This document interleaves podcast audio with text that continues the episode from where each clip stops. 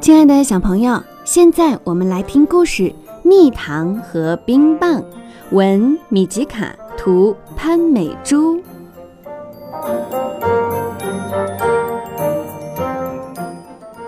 在幼儿园里小熊蜜糖有一个好朋友他就是松鼠冰棒这真是太幸运了。刚上幼儿园的时候，许多小动物都在哭鼻子。松鼠没有，它用响亮的声音向大家介绍说：“我叫冰棒。”它的样子可真勇敢。小熊抹掉脸上的眼泪，也勇敢地做了自我介绍：“我我叫冰棒，呃，不，我我叫蜜糖。”蜜糖和冰棒就是那会儿变成好朋友的，他们总是手拉手。冰棒喜欢把书包背在胸前，蜜糖也把书包背在胸前。兔子笑嘻嘻地说：“你们背书包的样子可真逗。”冰棒的蓬尾巴一摇一摇，蜜糖没有蓬尾巴，不过它把屁股一扭一扭。蜜糖和冰棒最喜欢的就是做花蝴蝶的游戏。冰棒跑到小羊跟前，挥着双臂说：“啦啦啦，花蝴蝶！”蜜糖也挥起双臂，“啦啦啦，花蝴蝶！”他们一起在小羊周围转圈，然后又飞走了。吃午餐的时候，冰棒把四季豆捡出来，剩在盘子里。蜜糖刚要张嘴去吃四季豆，立刻停下来。他也把四季豆挑出来，搁在盘子边儿。刺猬问蜜糖：“你不喜欢吃四季豆吗？”蜜糖点点头。今天蜜糖来到幼儿园，冰棒不在，他生病了。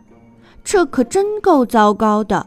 不光是冰棒，还有蜜糖，一整天他都闷闷不乐，独个儿呆着。老师教小动物们唱歌。蜜糖一次嘴巴都没张。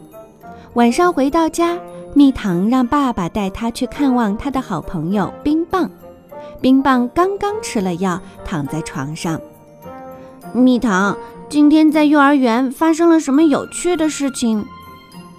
蜜糖摇摇头，接着又说：“老师教了一首歌，需要点点头和耸肩膀。”蜜糖怪模怪样的点头，还耸了肩膀，逗得冰棒咯咯咯的笑。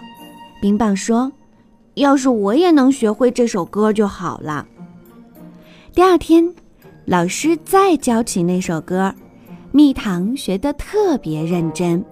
他是第一个把整首歌学会的小动物。老师表扬了他：“嗯，蜜糖，你真棒。”这一天。蜜糖过得还不错，他和兔子、小羊一起玩了捉迷藏的游戏，在刺猬的鼓励下吃了一颗四季豆，还把书包背到背后试了试。冰棒的病终于好了，他又可以上幼儿园了。冰棒说：“可惜我错过了那首有意思的歌。”蜜糖说。我已经学会了那首歌，我可以教你。蜜糖教冰棒唱歌，他教的和老师一样认真。冰棒很快就学会了。他们玩了新游戏捉迷藏。蜜糖还对冰棒说了悄悄话：“四季豆的味道很香，吃午餐的时候我们可以多吃几颗。还有书包背在背后，很舒服。